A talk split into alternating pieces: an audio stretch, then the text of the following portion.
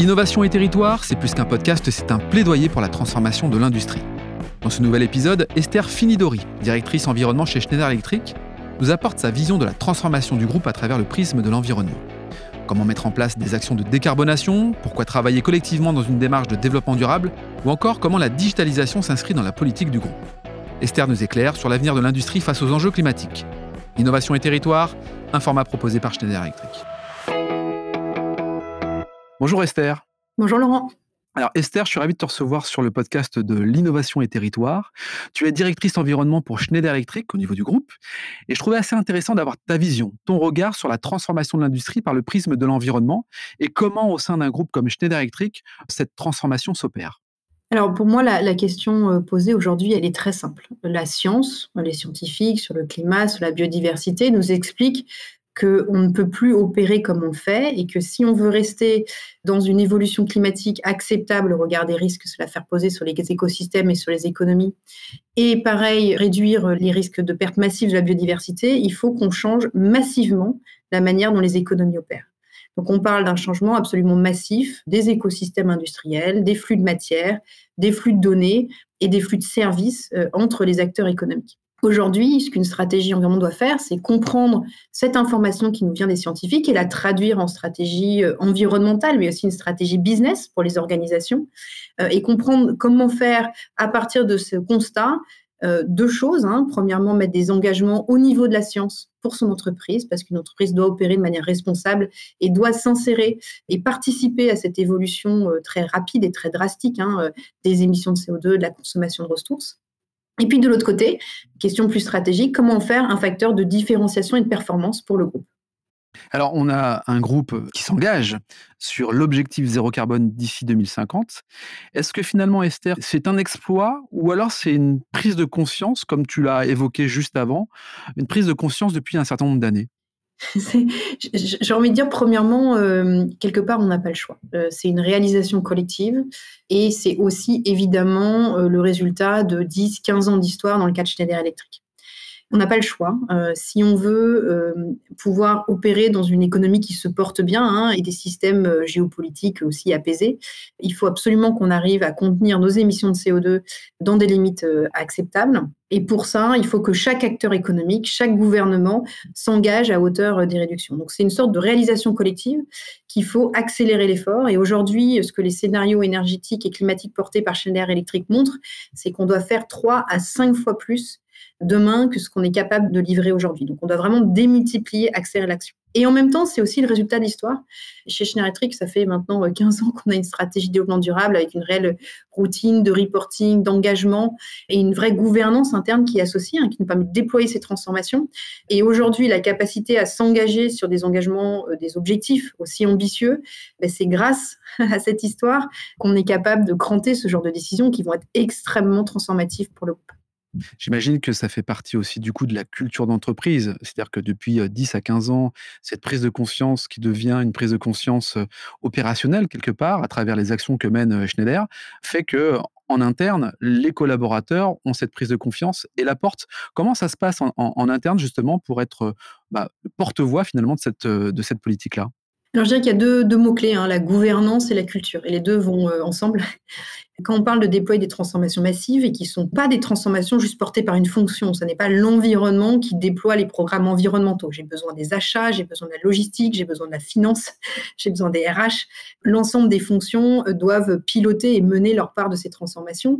Ça, ça se fait avec une gouvernance extrêmement robuste où à chaque niveau, du comité exécutif, même le conseil d'administration, le comité exécutif, tous les leaders des différents business et organisations jusqu'à l'exécution opérationnelle dans chaque site, sur chaque décision qui peut être prise dans le groupe.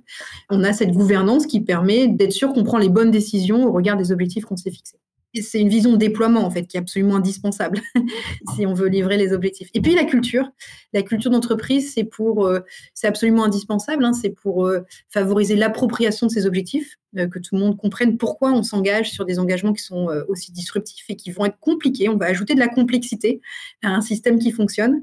Pourquoi on crée cette complexité? Pourquoi on change?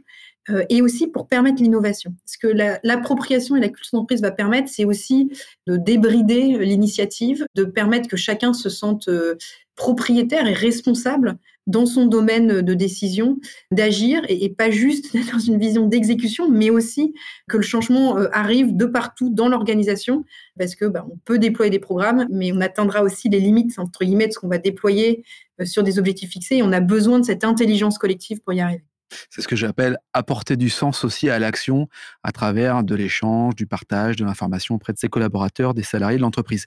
C'est aussi, ne l'oublions pas, un bon moyen d'apporter une vraie différenciation euh, concurrentielle. J'imagine que c'est aussi prendre les devants pour être euh, plus pertinent, euh, plus fort commercialement. C'est aussi un objectif. Bien sûr. Tel qu'on le voit, il y a deux piliers qui parlent ensemble hein, et s'alimentent l'un l'autre. Une conviction qu'on a qui est très forte, c'est que la performance développement durable, dont environnementale, est nécessaire pour apporter de la performance financière même hein, euh, à nos parties prenantes. On ne peut pas faire du business si on ne le fait pas bien. Ça, c'est un aspect, un aspect de champ de la responsabilité. Il y a un deuxième aspect qui est évident, c'est que si on est en capacité d'anticipation et d'intelligence stratégique par rapport à cette transformation extrêmement profonde hein, qui va devoir se produire dans les économies, eh ben, on peut gagner une capacité à se différencier, on améliore sa résilience. On voit beaucoup en ce moment que les crises peuvent s'enchaîner et on améliore la résilience du groupe et sa capacité à avoir des propositions de valeur qui seront gagnantes dans le monde de demain. Et donc, évidemment, il y a un enjeu stratégique absolument prépondérant à préparer le groupe, préparer l'ensemble des leaders et l'ensemble des collaborateurs à comprendre et à penser euh, à ces changements. Esther, merci beaucoup. C'est très clair, en tout cas, sur les explications que tu nous as apportées quant à la stratégie de Schneider Electric sur le, la partie environnement. Néanmoins, il y a certainement des différences de culture, des différences euh, politiques aussi auprès de différents pays, que ce soit en Asie, en Europe, aux États-Unis. Comment ça se passe? Est-ce que tout le monde avance à la même vitesse finalement? Alors, en tant que groupe, on déploie les mêmes politiques et les mêmes ambitions partout dans le monde, euh, au même niveau euh, d'exemplarité, si je puis dire. Et on a vraiment l'ambition aussi hein, de faire de l'environnement un pont entre les géographies, un pont entre les cultures et un élément de performance euh, collective partagée, une ambition partagée. Ensuite, sur les différentes régions, c'est très intéressant. En fait, chaque région va avoir son histoire, son appétence et son domaine d'excellence. Aujourd'hui, on déploie, euh, par exemple, notre stratégie renouvelable très rapidement en Asie incroyable la, rapidité à laquelle euh, nos équipes en Asie et en Chine ont réussi à installer des panneaux solaires euh, sur une très grande partie de nos sites industriels. Euh, on va avoir aux États-Unis une très profonde appétence, expertise sur la maîtrise de l'énergie, l'efficacité énergétique, la mesure, le monitoring. En Europe, on a une très forte expertise environnementale, notamment sur le design des produits. Donc chaque région arrive avec son histoire, ses compétences. Et moi, mon enjeu, c'est de faire en sorte que sur chaque domaine d'excellence, chaque région puisse inspirer les autres pour accélérer tous ensemble et surtout pas créer de divergences de performance, mais au contraire tirer le meilleur de ce que chacun a à offrir et aligner par le haut les programmes et les, compétences, les capacités de chaque région du, groupe. Oui, parce qu'il y a quand même une particularité chez Schneider Electric, c'est que globalement, euh, chez Schneider, on s'applique à soi-même cette politique d'un environnement plus durable, mais on a également euh, cette politique euh, adressée, en tout cas cette offre adressée auprès des clients de Schneider Electric qui vont bénéficier quelque part de cette R&D. Enfin, comment ça se passe entre le fait de l'intégrer en interne et puis de le commercialiser aussi auprès de ses clients? On présente ça comme les deux piliers de notre histoire, notre proposition de valeur environnementale.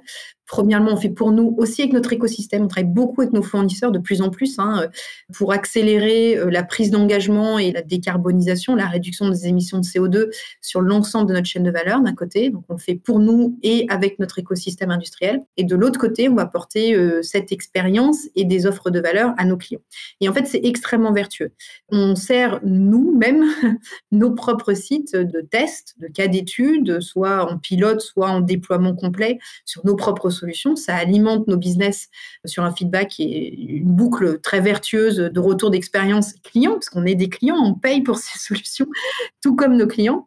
Et à l'inverse, euh, nos experts environnementaux peuvent aussi partager leur expérience avec notre business, c'est une voie du client euh, euh, très utile pour, voilà, pour, alimenter notre stratégie de développement d'offres. Et à l'inverse, nos business partagent en, retour ce qu'ils entendent du marché. Et dans certains cas, d'autres entreprises vont être euh, aller plus vite ou être sur des démarches d'innovation qui peuvent aussi nous nous inspirer pour, pour accélérer nos propres engagements. Donc, donc les deux parties de, l'histoire dialogue et, et, ça nous aide à la fois à avoir une meilleure stratégie pour nous-mêmes, mais aussi à améliorer notre proposition de valeur commerciale pour les clients. Très bien. Alors ben, justement, tu parles de clients. Est-ce que tu peux me citer, euh, nous donner deux exemples d'industries qui, euh, globalement, bénéficient de la, mise en œuvre de cette euh, stratégie environnementale, je ne sais pas si on peut l'appeler comme ça, dans leurs industries? Est-ce que tu as deux exemples à nous donner pour qu'on puisse se projeter sur concrètement ce que propose Schneider? Oui, alors euh, bon, je vais cibler mes exemples sur des choses plus nouvelles. Hein. Le groupe Schneider Electric vend des technologies d'électrification et de mesure de l'énergie. Donc, par construction, on est au cœur des technologies qui sont nécessaires pour livrer la transition énergétique. Si je réfléchis plutôt à des business models plus innovants et des choses qu'on peut proposer aujourd'hui à nos clients, je peux prendre deux exemples. Par exemple, avec Danone, sur son usine à Evian, on a mis en place une approche très ciblée de, rétrofit, de remise à niveau euh, du parc industriel installé, avec un mix entre remettre à niveau partiellement sans tout jeter euh, et tout réinstaller à neuf, mais une remise à niveau de l'actif industriel installé, et installer en superposition euh, la capacité à générer de la donnée et les logiciels de supervision qui vont avec. Résultat, on a une usine qui est exemplaire, entre guillemets, en termes de capacité de gestion et de supervision industrielle et énergétique, tout en ayant réussi à valoriser et à garder une bonne partie du parc industriel existant.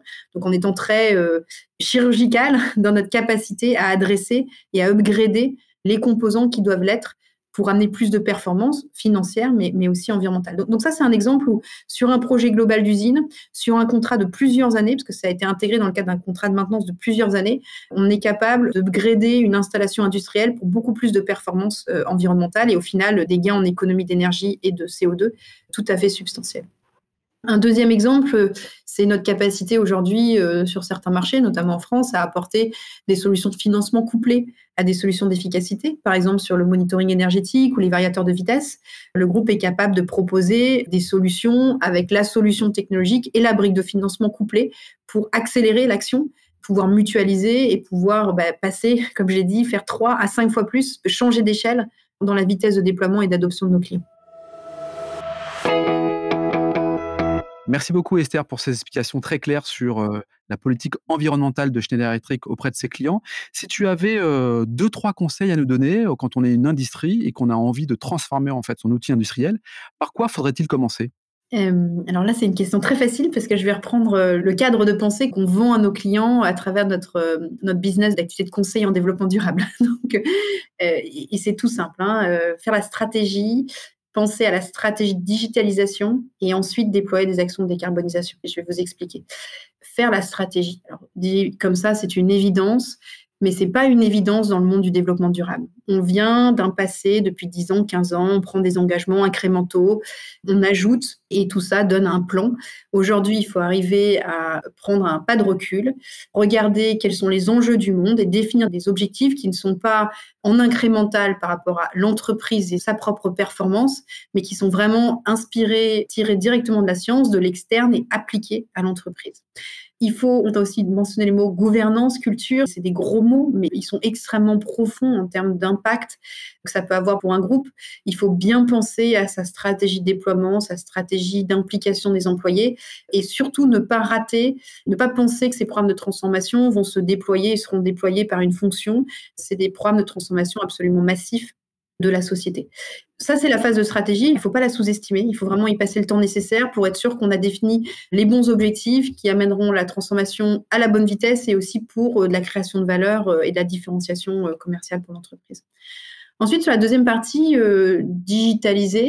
digitalisée, aujourd'hui, on a très peu de données relatives à l'environnement. On vient d'un monde depuis dix ans, l'environnement est dans Excel, les données, dans Excel, dans l'ordinateur de la responsable environnement, c'est moi. Voilà, dans mon ordinateur, j'ai plein de données environnementales.